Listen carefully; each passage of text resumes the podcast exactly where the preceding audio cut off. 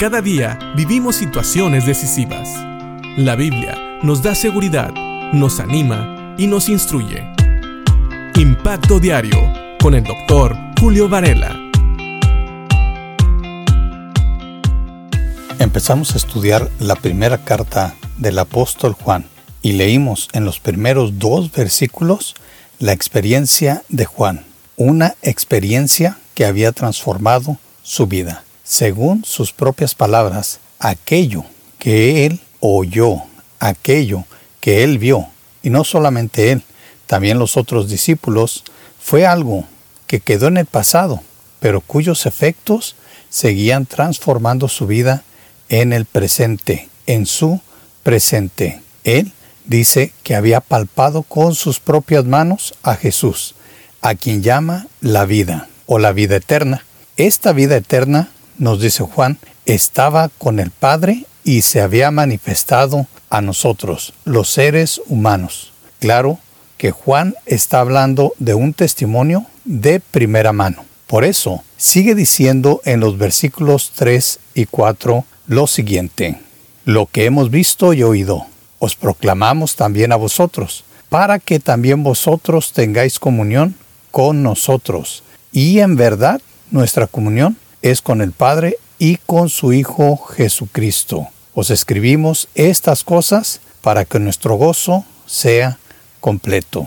Así es, Juan da un testimonio de primera mano con el propósito de que aquellos que lo escuchen tengan comunión con Él y con los otros apóstoles, pero no porque Él quiera que estén en comunión con Él, sino porque al tener comunión con ellos significa que también tienen comunión con el Padre y con el Señor Jesucristo.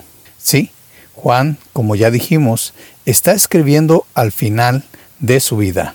Él ya tiene más de 80 años y tal vez es el último de los apóstoles, el último de los discípulos que estuvieron originalmente con Jesús.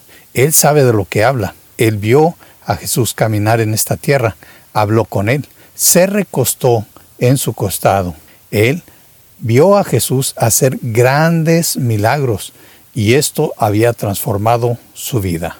Por eso, él sabe que la única manera de tener comunión con Dios es a través del Hijo, a través de nuestro Señor Jesucristo. Y este es el Evangelio, el mensaje de buenas nuevas que Él y todos los apóstoles, todos los discípulos proclamaron. Lo proclamaron a todos para que tuvieran comunión. Comunión significa tener algo en acuerdo, tener acuerdo y tener ese común vínculo. Esa es la comunión. Y nosotros no podemos tener un vínculo común con aquellos que han conocido a Cristo si no conocemos también a Cristo como nuestro Señor y Salvador.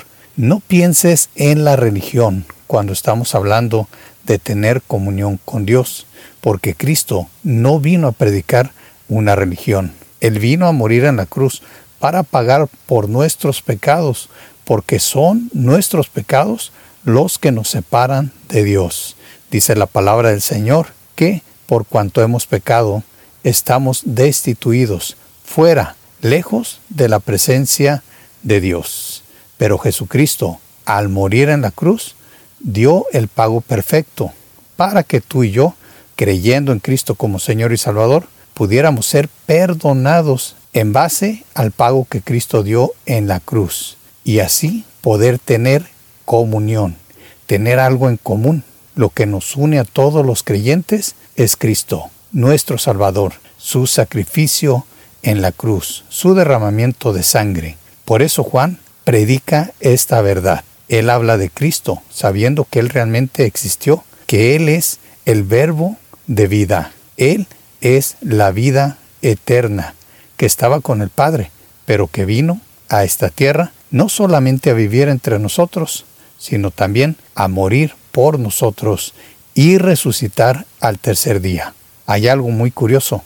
Si tú lees el Evangelio de Juan, te vas a dar cuenta que Juan trata por todos los medios de comprobar que realmente Jesús era Dios. Y sabiendo que el ser humano todo lo transgiversa, en la primera carta de Juan, él ahora, vamos a ver, escribe probando que Jesús no era solo Dios, sino que también fue 100% hombre, porque si Jesús no hubiera sido hombre, no hubiera podido haber muerto por nuestros pecados. Nunca dejó de ser Dios, pero también fue hombre. Estos son términos teológicos que se manejan, pero que son verdades bíblicas. Así que seguiremos estudiando esta carta, aprendiendo más de aquel que transformó la vida de Juan, de aquel que trastornó su vida y que fue cambiándola poco a poco y aún en sus últimos años él seguía experimentando lo que había significado haber visto y oído a nuestro Señor Jesucristo. Y espero que tanto tú como yo podamos pensar igual y prediquemos la comunión que solamente Cristo puede dar. Piensa en esto y que Dios te bendiga.